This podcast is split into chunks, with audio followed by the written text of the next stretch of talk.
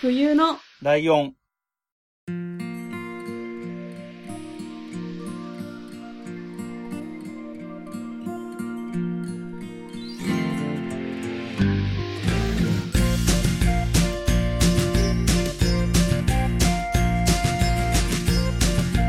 この番組は山梨県出身以外共通点のない2人がそれぞれ好きなことを話す番組です冬のライオン第228回椿ライドウです。真冬です。よろしくお願いします。よろしくお願いしまえーっと、オープニングで話すことを何にも考えてなかったって いう感じですけれども。ああ。はい。まあね、えー今回はお便り会ですね。えー前回雑談会で、この辺雑談会とお便り会の順番とかもちょっと怪しいなとか思ってるんです けど。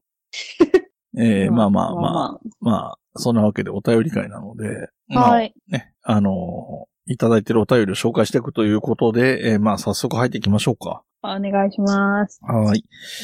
じゃはあ、い早速、1通目のお便りは、真冬さんからでいいですかね。はい。はい。いきます。はい。えー思わぬジェネレーションギャップを感じた話。はいえーライドウさん、真冬さん、こんにちは。慎吾です。はい。ありがとうございます。ありがとうございます。えー先日、職場の32歳の男の子と話していて、思いもしなかったジェネレーションギャップを感じたことがあったのでメールします。うん雑談中に書道で使う墨と硯の話になったのですが、彼はそれを水をつけてこすると墨汁ができる黒い棒と黒い台という言い方をしたのです。はいはいはい。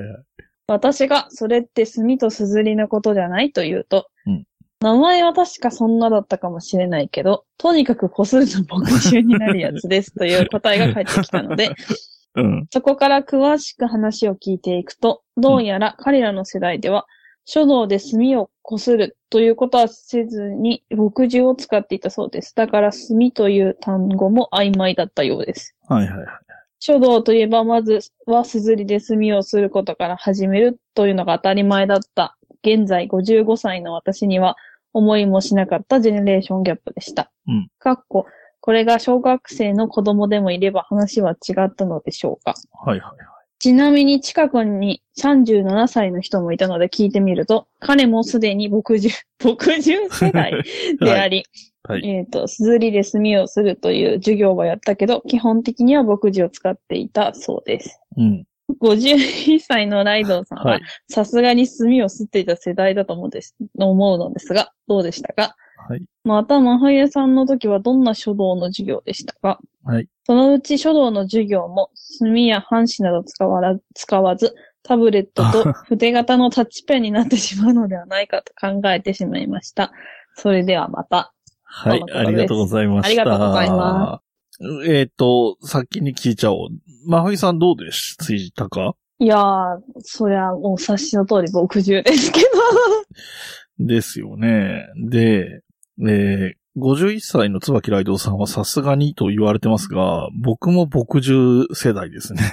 えー、え、この4つで何かがあったんですかいや、なんか、いや、もちろん知ってるし、あのーなんだろうな。どういうものかも知ってるし、えっと、僕より年下の人で書道をや、あの、何ちゃんと習ってやってた人は、当たり前に墨吸ってたけど、うん。学校では牧獣だったから、うん。なんかその地域性とかの方かもしれないんだよね、世代じゃなくて。まあ、確かに。うん。でもしかしたら今でもね、そういうのに力を入れてる。例えば仏教系の私立の学校とかだったら、ね、今でうんうんも墨でっていうところもあるかもしれないし、僕はでも墨も知ってるけど、ああ、でもごく稀に書道やってる人は、そのし学校の授業でも墨吸ってたっていう人いたかもしれないけど、かなりのレアケースだったな、うちの学校では。うーん。これ、あれだね。慎吾さん結構ショックなんじゃないかな。 俺の、俺で すら、牧場世代って。確かに。でも、もちろん知ってはいるしね。あの、やったこともなくはないとは思うんだけど、なんかちゃんとやったっていうか、それを毎回、書道の授業では毎回やってたとかっていうわけではなかったですね。うーん。うん。この前、あの、ほら、えー小夏さんが来た時に手書きの話したじゃないですか。はいはい。で、あの時僕ちらっと言ってるんですけど、書道、ほんのにちょっとだけ習ってた時期があるんですけど、はい。そこもね、でもね、まあで、あの何、上級者とかは多分墨知ってたんでしょうけど、小学校の低学年とかだったので、うん。うあの、普通に牧場でやってましたね。ーん。墨をするか。なるほどね。あのね、僕もともと実は左利きだったんですけど、強制されあーたはいはいので、そうんの強制の一環だったんですよ。あの、書道って右で筆持つのがマストなんで。はいはいはい。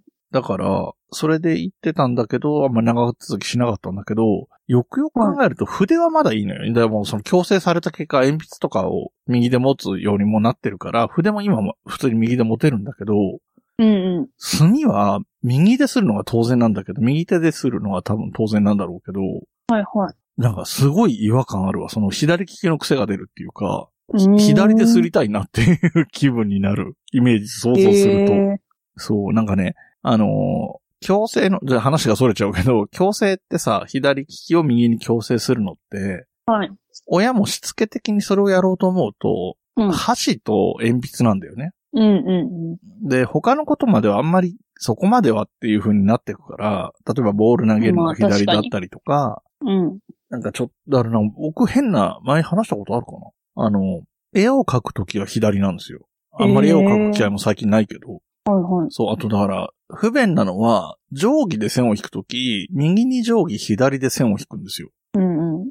でも、字を書くときは、右で書くんですよ。うーん。だから持ち替えないといけないんですよね。その線引いたり、字を書いたりを繰り返すと。えーで、一方で便利なのは、右手で書いて、左手で消せるんですよ。消しゴム、左手で使ええー、るから。すごい。そう、それはすごい便利で、なんかちょっと得した気がしてたけど、その定規使うときに不便なので、チャラになるぐらいだけど。うんうんそうそうそう。えーだからその、墨をするの、左手だと違和、じゃないと違和感あるって感じるぐらいだから、やっぱりやったことほぼないんだろうな。試しに教えてもらってやったことがある程度なんじゃないかな。うーん。書道って授業ではありました学校では書道ってありましたありました、ありました。でも私ずっと習ってたんで、中3まで。あ、そうなんだ。え、でも全然墨汁まへあ、そうえで。すね。 なんか、でもなんか山梨ってすずり有名なんですよね、意外と。ああ、そうかもしんない。確か。そうだね。そう中学の時にその一緒に通ってた友達が、うん。その天畑すずりっていう山梨のはいはい。名産のすずりをなんか買ってもらってて、うん。すっごい羨ましかったことを今思い出しま した。か、なんか、で私、あれなんですよ、はい、書道セットって学校で買うじゃないですか。はいはいはいはい学校だったり、はい書道教室とかで。うんなんかそれを、まあなんでかわかんないけど、おば、おばさん、うん。お父さんの妹のものをうんうん引き継いで使ってたんですよ。だから、うん。本当にライドウさんと同じぐらいか な。そう だね。そだとの、思うんですけど。おばさんもよく持ってたもんだね、そんなのね。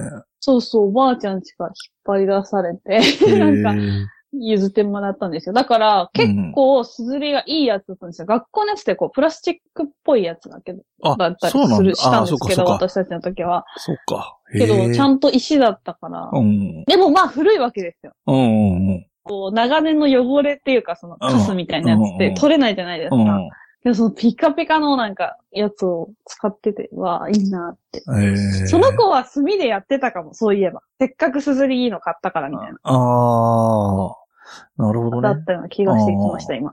なんか、だって、あれだもんね。プラスチックのすずりって、もう牧場しか対応できないもんね、多分。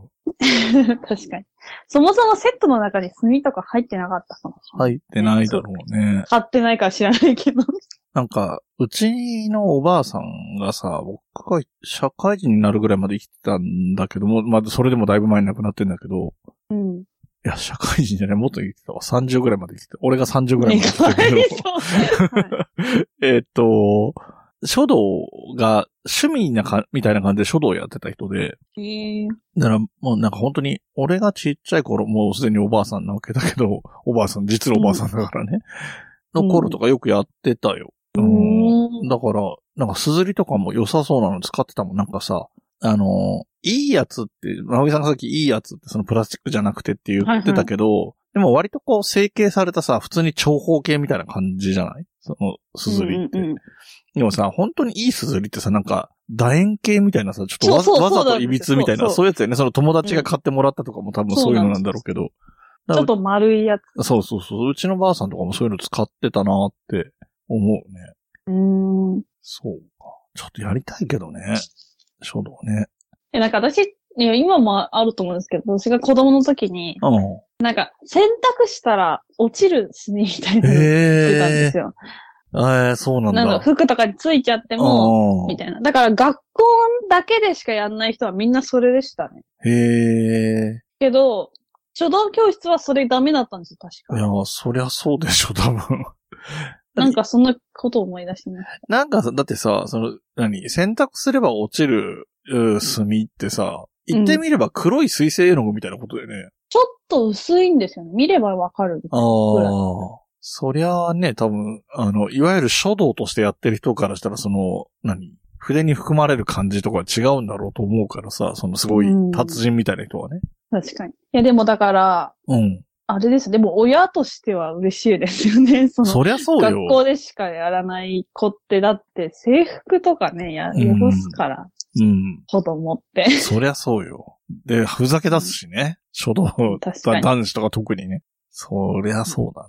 そりゃ、でもでもそういう要望があったからできたものなんだろうとは思うけどうんね。うんでもそれを考えたら、それは、その何、俺も牧獣世代なんだけど、うん。うん。でもそれと、その俺から、でもまあ真冬さまで30年近く違いがあるからあれだけど、うん。だって、すずりがプラスチックとかさ、その何、はいはい。洗濯すれば落ちる炭とかはさ、本当に知らないからね。多分、慎吾さんとかもびっくりじゃないかな。まあ確かにだって大人になってそういうものを買おうと思うことじゃないから、そうそう。知らないくて当たり前ですそようね。そう。お便りにもあったみたいにね、子供がいて小学校通に上がったからとか、そういうのがあれば別だけど、うん。大人になって書道やろうと思ったら逆にちゃんとした硯とちゃんとした墨使うだろうから、確かに。 逆に出会わないよね。そうか。いや、なんか、意外に話、 話が盛り上がるというか、 なんか、話すことが意外とあるもんだと思ってね。なんか、どっちも牧獣世代だったので、あんまりこう、書道の話は話題がないかなと思ったんだけど。うん。まあでも苦手でしたね、習字のあ授あ、業。俺も苦手。静かにしなきゃいけないのが無理すぎてあ、。そういう意味か。俺は不器用だから字が下手と かそういうレベルの話だけど。ああ。まあ、でも俺はだから本当右に直さなきゃいけなかったから、そこも不利だったとは思うけどね。確かに。うん、でもちょっと今はやりたいという気持ちもちょっとあります。なやんかりましょう。じゃあ、書き初め大会しましょうよ。あの、あれなんだよね。あのーまあ、書き初め大会も全然や、やってもいいん だけど、あのーうん。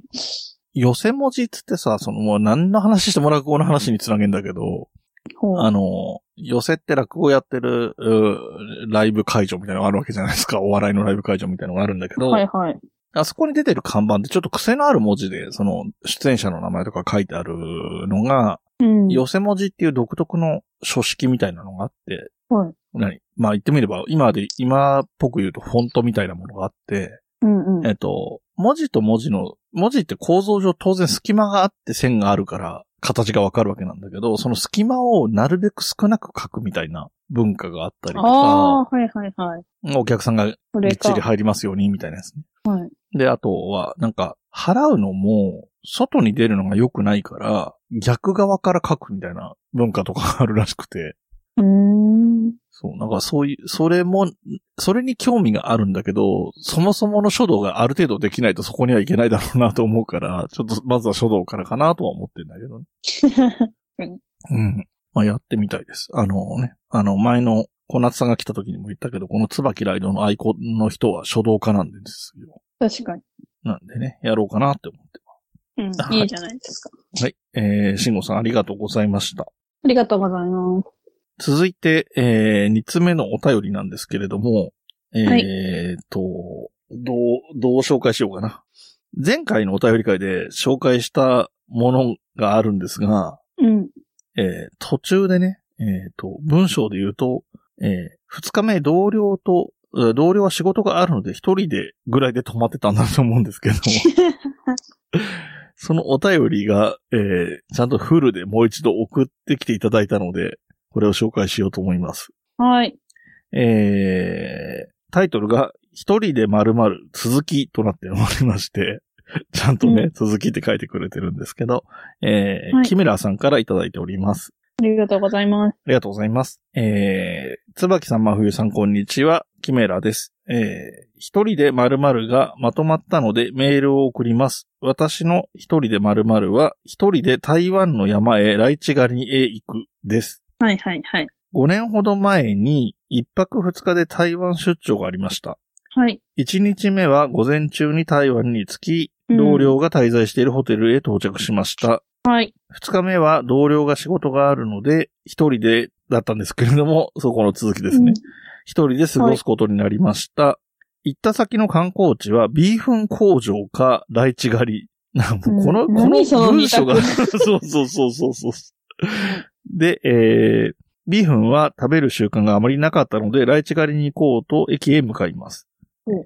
台湾の言葉は話せないので、住所と写真を手にバスに乗り、あバス乗り場を教えてもらいます。うんバスに乗ろうとすると、運転手さんが何かを話し、話していますが、内容がわからず、とりあえずバスに乗ります。うん。えーはい。バスは街を離れて、どんどん山へ入っていきます。怖いよ。ちなみにバスの乗客は自分を含めて二人。うん。えーある学校の前で運転手さんが、ここが終点だよ、的なことを言っているので、バスを降りました。はい。えーそこは学校の入り口と参道、うんそ。して町への道しかないほどの、ないので、山道を進んでいきますと。はいまあそうだよね。三択の中で、ライチが食べられそうなのはそっちしかないからね。うん。えー20分ほど参道を歩くと農園のような景色が見え始めました。はい。農園に近づくと、農園の入り口にいる人が申し訳なさそうに手で罰を出してき ました。そうです。その年のライチの時期は終わっていたのです。はい。えーバスの運転手さんは、今年のライチなじライチの時期は終わっているのだけど、本当に行くのか、的なこ内容を何度も確認してくれていたのでした。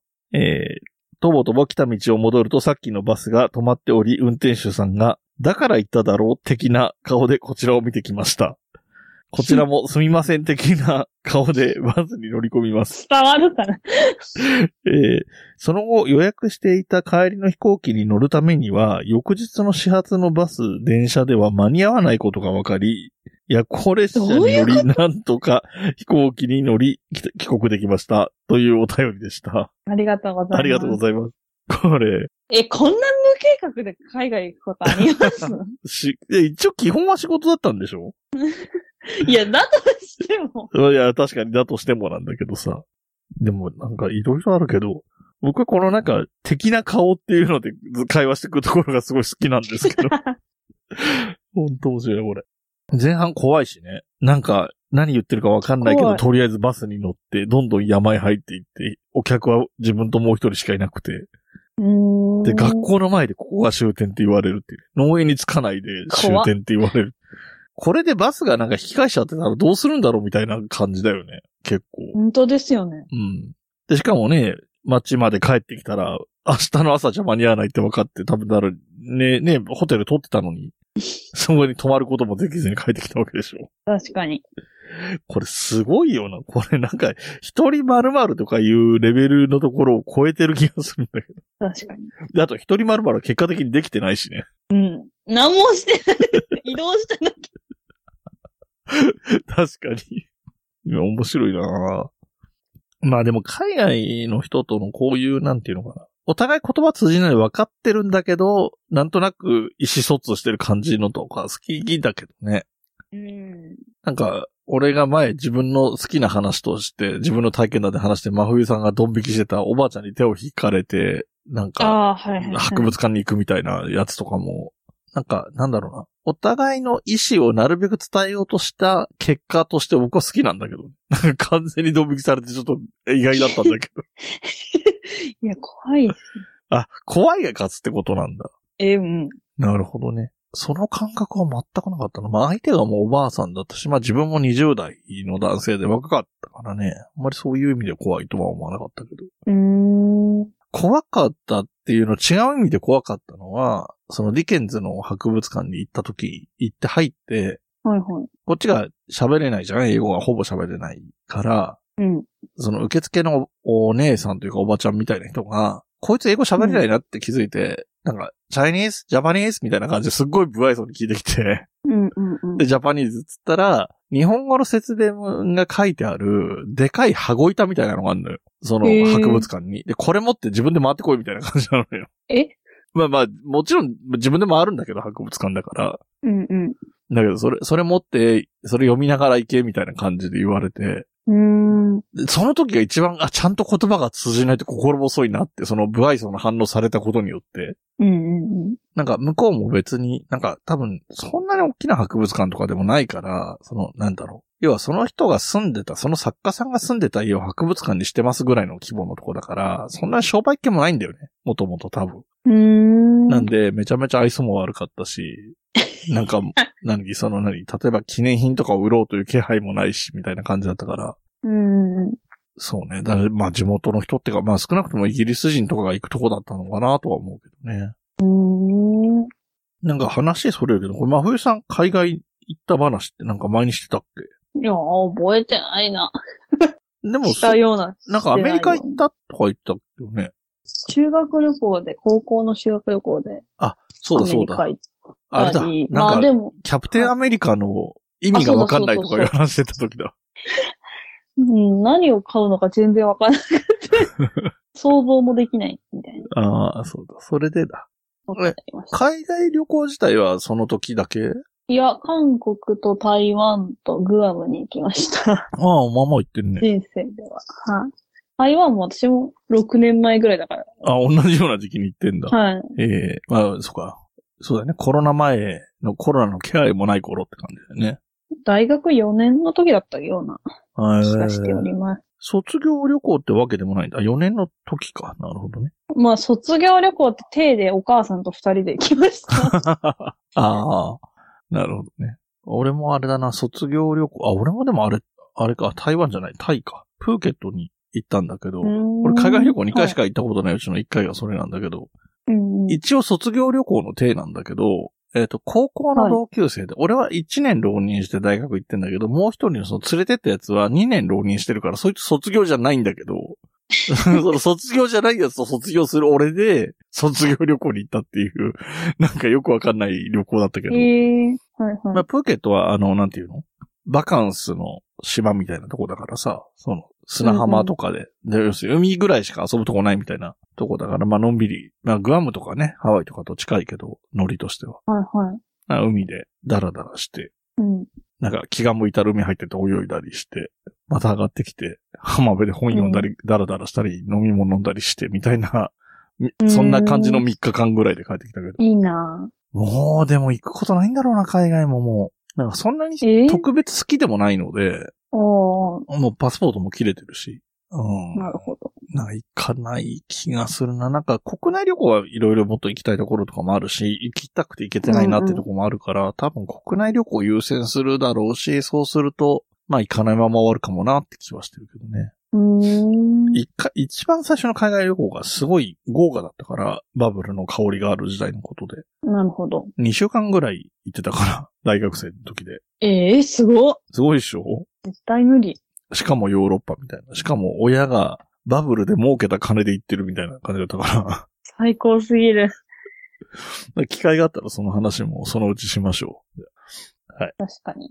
なんか、うんその、最初台湾にお母さんと二人で初めてあはいはいはい。旅行い、あの、学校以外で。うん海外行ってうんうんで、なんか、結構なんか、初めてビビりすぎて、できなかったことがいっぱいあったから、あー毎年行こうって約束したんですよ。で、次の日年、韓国さ二人で行あって、そういうことか。はいはいはい。そうそう、その次は、お父様って3人でグアム行ったんですけうんうど、んうんで、お母さんがそこで英語喋れないってことになんか、やられたらしくって、あそこ、もうそうグアム帰ってきてからすぐぐらいから、あの、英会話始めたんですよ。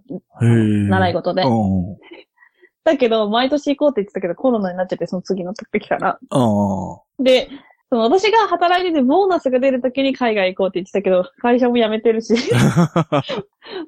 で、今も行ってるんですけど、もう辞めようかなって、今日言ってま した、 そういえば。行く理由見失っちゃってんだ。そうそうそう。通う理由がなくなっちゃったパター ンか。まあでも海外もね、まあ行けるんだったら行けばいいと思うし。うんでもなんか、こだわりなくいろいろ海外行きたいんだったら、やっぱハワイは行っといた方がいいんじゃないかなって気はするけどね。確かに、でも今、この間友達がハワイ行ったらしいんですけど、うん。何もできないって言ってました。高すぎて。ああ、物価の問題か。そりゃそうだね。今はそうだね。もう、だから朝ごはん食べるだけで3000円ぐらいかかったとか言っあて あ。言ってましたね。ええー、まあ絶対ね。無理。円安と物価高と両方あるからね。きついかもしれない、うん確かに。まあ、そういう意味で言えば今じゃないんだろうなとは思うな。確かに。でもまあ、変な話、こんだけ悪いのはそうそう長くは続かないと思うので、何年かすればう、ん。でまた行きやすくもなるだろうし。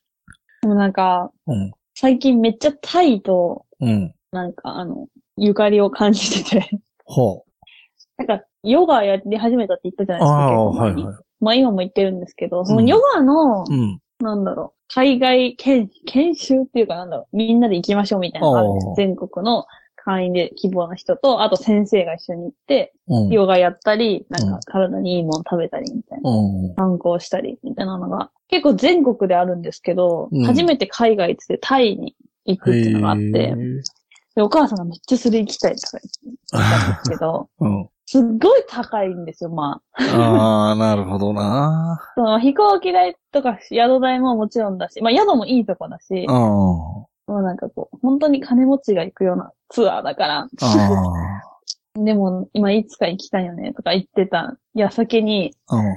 昨日友達の結婚式だったんですけど、おう。旦那さんがタイとハーフの方で、へえ。結婚式もタイの方いっぱいいて、へえ。ああ、またタイだと思いああ、つなるほど。つ。 で、今学校行ってるんですけど、学校の友達がタイの帰国子女の子なんですよ。ええあ、本当だね。本当に体づいてる。そうそう。えーなんか行かなきゃいけないなと思って。あでも、そういうのは、なんか、多分確かに行った方がいい流れが来てるんだとは思うよ。んん、まあ来てる感じありますただ、今じゃないとはもうその物価のこと か、物価と確かね、に円安を考えると今じゃない気はするけど。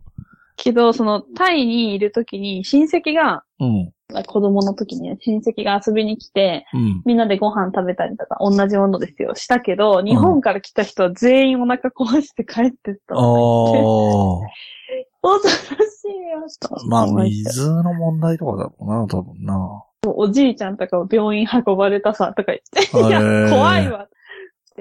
それは 怖いね。まあ、まあ。だから多分、現地に慣れすぎた人が一緒にいたから、うんうん観光客向けのとこじゃないとこに行ったんでしょう。うんね。そきうだっろとうね。自分たちはは平気だから。うん。海外はそういうのあるよな。うん。なんかね、ヨーロッパとかも、まあ、ヨーロッパの話はまた今度するけど、ジプシーとかに確かに遭遇したりとかそういうのもあったしね。その、水とは全然話は違うけど。まあ、国内は安全は安全。まあ、国内は今外国人旅行客、ろ旅行客が多いからね。いや、本当ですよね。うん。えぐい。山梨だってね、結構いるもんね。海外旅行。いや、あのーうんスキー場行ってるじゃないですか、毎年あ。あ、はいはいはコロナになってからしか行ったことなかったんで、い。うん。全然知らなかったんですけど、去年やばくて、もうなんかへえ平日とか、うん。平日はほら日本人が少ないくっうて、んうん外国人がめちゃくちゃいるんですよ。うん。うん。本当にめちゃくちゃいる。で、誰もスキーしてなくて。どういうこと写真撮ってるだけ。多分だからアジアの人だから、あー雪は見たことないみたいな。それこそタイとかあベトナムとか。東南アジアとか、要するに、アジアの南の方の人ってことね。そうです、そうです。ああ、雪をだか見らに来てんだ英語で。もないし、もう大変でしたもん。あ全あ。然通じない。それ雪もあるそし、富士山もでっかく見えるから、うね、ずっと写真真撮ってますね、外国がああ。そうか、そうね。南の人は雪が見てみたいっていうのはね、何そうそうそう国内でも沖縄の人とか雪喜ぶとか、 ちょっと偏見もあるかもしれないけど、まあ実際降らないだろうから、確かに。まあ見たいだろうね、そりゃ。ううーんん。まあ、ちょうどいいでですよね。なんか、北極とか、えー南極とか行くの は、あれだけど、す。うん。日本の山にちょっと車で行くぐらいだったら。そうね。見れるもんな山梨ぐらいのところのね、スキー場ぐらいだったらね、なんか、うん。日本国内でもさ、その、何、すごい高い山とか、すごい豪雪地帯とかいたら大変だけど、そうそうそうん、山梨県ぐらいの感じだったら、まあま あ。ね、山梨県って、よその、てか、山梨県の近くの県じゃない人とかからすると、すごい雪国のイメージらしいもんね。う。えそうなんですか だから、山とかついてるからさ、で、内陸の県っていうイメージもあるじゃないうん。だから、全然雪降んないです、ね。そうそうそう、そうなんだけど、なんかそういうイメージ持ちがちな。まあ、長野とかがあれだから。そうそうそうそうう。ん、長野、新潟ってよく降るじゃん。雪確かがに。ね。だからそういうイメージで見てる人多いらしいよっていう。で、そんなことないのにって思ってたけど、7、8年前になるっけすごい豪雪でうんうんうん。ああったじゃん。 りました。うん。あれのニュ10ース年が、前ですよ。あ、もう10 年なんだ。あのニュースで、あんまり山梨のこと知らない人は、あのニュースでまたその印象がつくから、 余計、雪といえば、山梨といえば雪みたいなイメージの人もいる。まあまあ、山梨といえばは、ぶどうとかが勝つだろうけど、 雪っていうイメージもあるっていうのありそうだけどね。確かに。あ、ちょっとそうだ。ん思い出した話があるんですけど、思い出したっていうか、んんあの、12月に、うん。うん。あの人生で初めて北海道に行く予定なんですけど、おー、12月、はい。そうそうそう、だからやばいじゃないですか、やばいね普通に考えて。うん。で、雪もあんまり経験したことないとし、なんかう、んで、何を着ていけばいいか誰か教えてくださいっていう。ああ。あのーはい冬のライオンにゲストに来てくれた、ともさんいるじゃない、武田信玄の話してくれた。はいはいはいはいはい。ともさん北海道ですよ。確かに。だからともさんにいきなり DM して今度12月に北海道行くんですけどって言えば、そう、なん教かえてく気れをるんつじゃけなた方がいいこととかを教えてほしい。何も知らないので。え、北海道のどこに行くのどこってい札うか、幌です。札幌か。まあ、うん町だから。でも友達と一緒に行くんですけど、友達がもともと北海道の子なんですよ。あでも、全然札幌じゃないから、あ。うん。知らんけど、とか言って、ああ。 な感んじかなんですけど。 知り合いがさ、北海道がすごい好きで、北海道に引っ越した人がいるんだけど、北海道に住みたいから引っ越したっていう人がいるんだけど、うんうん。あの、住むレベルになると、その、なんつうの、本州の暖房器具とかじゃ全然歯が立たないとか、うんうんうん。なんかこの間それこそもちとも、もちさんともさんがやってる、もちとともの理不尽なダイス聞いてたら、はい。どっちの家の近くだっけなどっちかの家の近くで家を今建ててるんだけど、その建ててる様子を見てて、どうも寒冷地仕様になってない気がして心配なんだよね、みたいな話してたのね。へえ。だからそういうさ、寒さ対策みたいなのはもう、いや根本からレベルが違うんだろうけど、確かに。ただ、それはさ、その家の作りとかさ、暖房器具とか はさ、関係ないじゃん。ホテルに泊まるんだろうし、か、えもしそうくだはから友達の家に泊まる本気の覚悟で行けばいいのかわかんない。その、自然があるとこには行かないんですよ。ずずっと、都会にはいうんるんで。なんか、あんまりやっててもなんか、どうなんかなっていう。いや、でも、でもまあ基本、あれじゃない多分俺が思うのは、真冬さんが持ってる、マックスの寒さ対策じゃないかなと思うけどね。12月の北海道だっ確かになんか、気温調べたら、たら。うん。やっぱ2月とかの方が寒いんですよね、きっうと。ん、うん、で、なんか、と札幌の12月の平均と、うん。山梨のうん。去年の最低気温みたいなのが同じぐらいだったんですよ。ああ、だ、そそんだなか感らじそのつもりでいけばいいのかな、でもなんか、そ気はす数る。種な何かがある。なら教えてほしいな。あとは雪が降ってるかもしれない から、スノーブーツみたいな方がいいかもしれないとか、そういうのあんのかもしれないね。もしかしたら。むずっ、もう嫌だ、わからん。でも、都会だから行って考えればいいかなと思いつつ、いなやんかまあまあ、やばかった最悪必要なものがあれば買えるっていうのはもちろんあるしね。うんよっぽど高級なものがいるとかじゃなければ。うん。でもせっかく、まあ、まあ、お友達もいるからそっちに行けばいいっていうのはもちろんあるし、まあ、この聞いてる方でね、北海道の方いらっしゃれば、教えていただければ。北海道着いたら別行動なんですよね。 友達と。ああ、そうなんだ。北海道結構いる、うさこも、今は違うけど、うさこも北海道だったしね。ああ、確かに。ままあ、あ、高倉さんも北海道だけど。うん。高倉さんに聞けば一番いいんじゃないどうですかって確かに。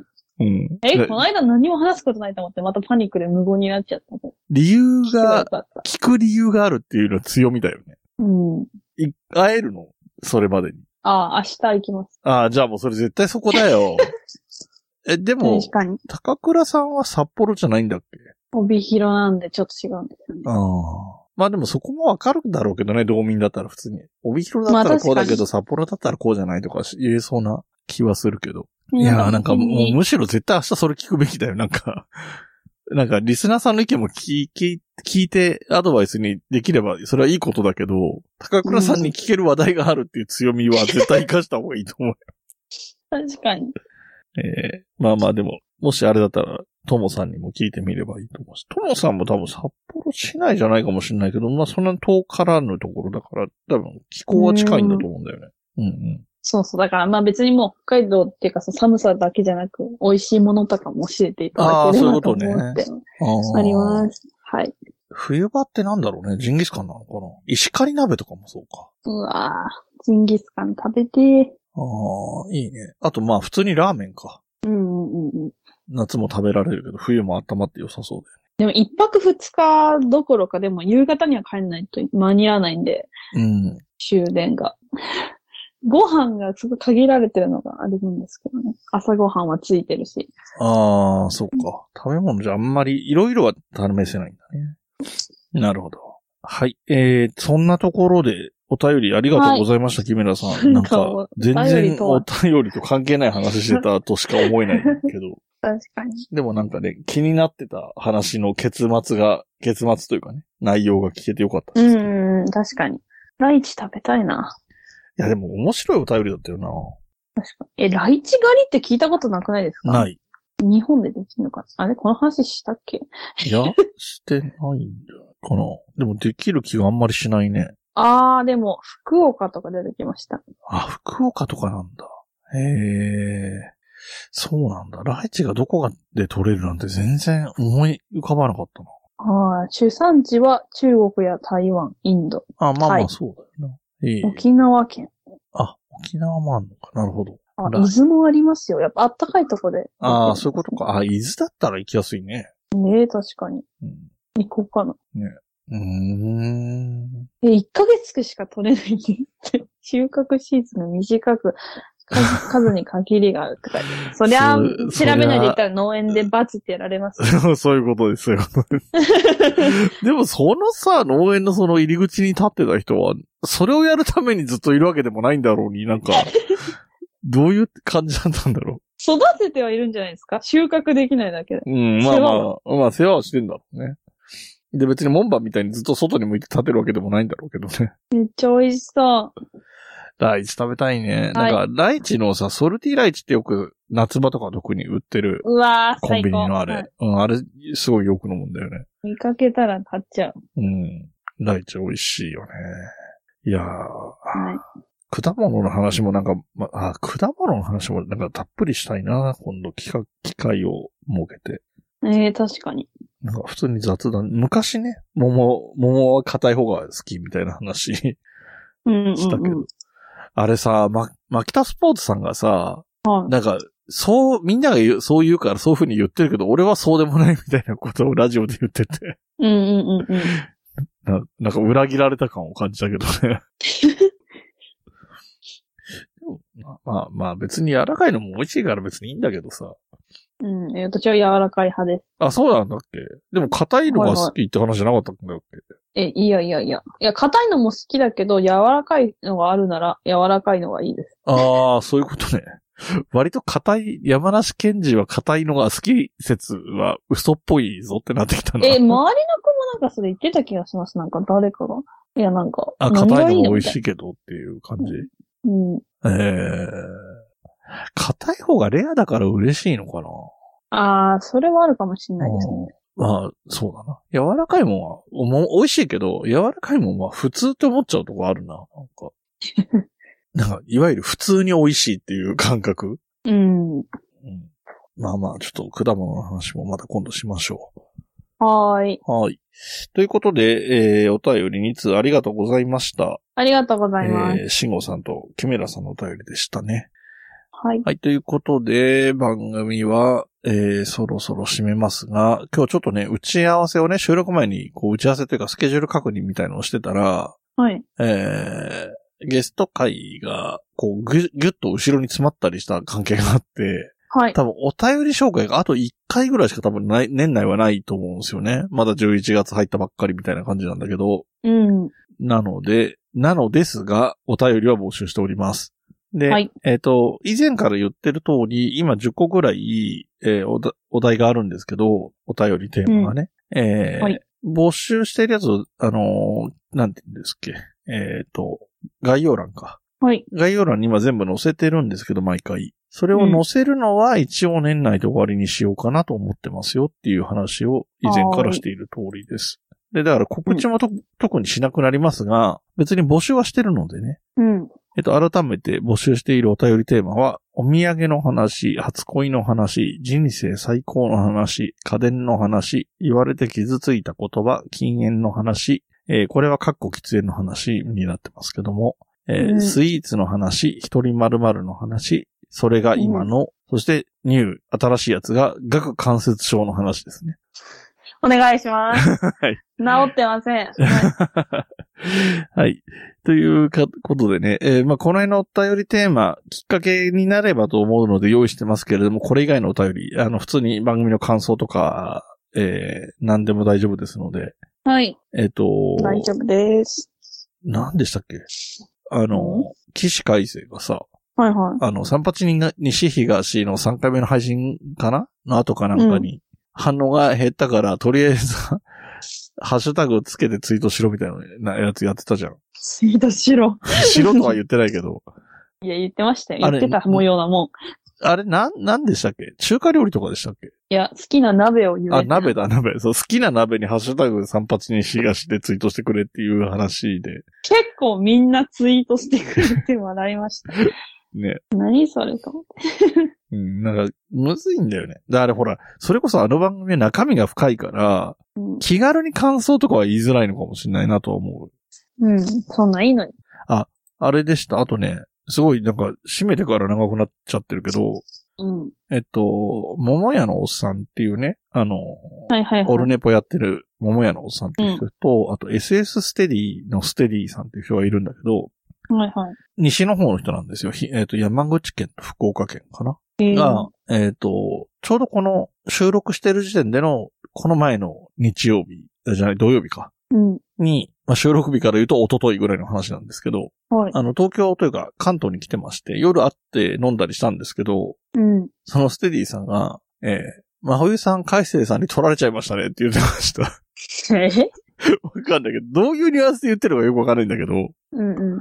あ、でも聞いてくれてるんだと思って。あありで、がそたれ聞いて、桃屋のさんも、なんか、わか、話、意味がわかってるっぽかったから、多分聞いてくれてんじゃないかな。うわうん。そうそう、そんなこともあったりね。え、私、ステディさん会ったことある気がする。あるかもしれないね。なんか前そんなこと言ってた気がしないでもないな。確かに。なんか、多分、リスナー、まあ、配信者歴もそうだし、リスナー歴も長いから、多分結構、真冬さんががっつり、ポッドキャスト聞いてた頃とかにイベントとかで会ってるとかがあるのかもしれないし。そうですね。ね、なんか好きな番組とか被ってそうな気がしないでもないし。うん。 はい。そんなステディさんとも会いましたよっていう。まあもう俺もだいぶ何度も3回、4回、5回ぐらいあってるかもしれないけど。うん。そうそうそう。そういうことも。あのーえ、ちょっと話長くなるんですけど、うん。あの、ステディさん、私のことを真冬ちゃんって呼んでくれるんでしょあー呼んでくれるっていうか、あーか感想でいつも。あそれがしい嬉しい。。 そうなんだ。はい。なんか、でも大体3じゃないですか。まあね、番組上でさん付けで呼んでるから、どうしてもそっちに引っ張られるからね。そりゃそうよ。だから、俺のことは、みんなまあ、もちろんさん付けはさん付けなんだけど、うん。えっ、と、ポッドキャスト、冬のライオンとかから入ってくれてる人はみんなライドウさんなんだけど、うん。えっ、と、お後がよろしいようでは、あの、萩原さんのことを萩原さんって名字で呼んでるから、向こうからうもん椿さんって呼んでくれっていう風にしたのね。設定を合わせるために。設定うとんいううか。んだから、多分、キメラさんとかは、今でもライドウさんって書いてあったかなあ椿さんっうん。てい呼ばやれ、る気が椿するさん。って書いてある。そうだよね。うんだから、あの番組から入る人とかは、俺のこと椿さんって呼ぶと思う。うん。だから最近たまに椿さんって言われることも増えたし、自分も椿って書くことが多くなったね。 あうあ、ん。大人だ。なんか、うん、なんか落ち着くそっちの方が。ライドは若干やっぱり名前としてははしゃいでるよね。うん、確かに。そんな、そんなこんなでね。あのーもうなんか本当に長くなるからもう終わりにします。はい。はい、えー、お便りテーマは、先ほど申しました通り募集しておりまして、その宛先については、えー概要欄にも書いてありますし、ツイッターの、えー、なんていうの説明文みたいなところにも書いてあるし、ツイッター X ね。X の、はい。プロフィール欄かなに書いてあるかな。だし、えはいーっと、番組、ポッドキャストのサイトにもリンクがあって、そこからお便りフォームに行けて、そこからだと、えー、メールアドレスとか入れなくても送れるので便利ですよというところで、はいえーもろもろ使ってお便りお願いします。あと、お願グいしッますズ販売だとか、YouTube だとか、もろもろ X とかは、全部冬のライオンで検索してください。多分それぞれで引っかかるはずです。はい。はい。では、終わりにしますよ。はーい。この番組の楽曲提供はカメレオンスタジオ。はいエンディング曲はハルさんでハッピーターン。はい。それではまた次回、ごきげんよう。バイバーイ。部屋に人と猫絡まり合って生きています欲しいものはたくさんあれど大事にしたいこの気持ち思い出の上を歩いてたけど望んだ未来を引きずってたけど不悔しさも全部それすら愛して飲み込みたいそんな気分さ大事なものなくした時へたり込んで夕日を見てた景色をふと思い出すから自分の居場所も定められずにそれでも「見つけたい」「見えないもの見えないままに星屑の中から見つけるんだ」「それでももっと続くように」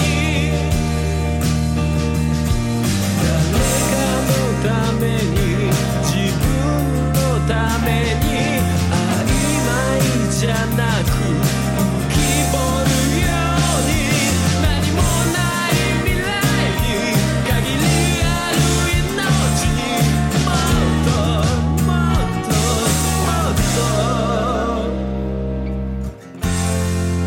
もっと浴びた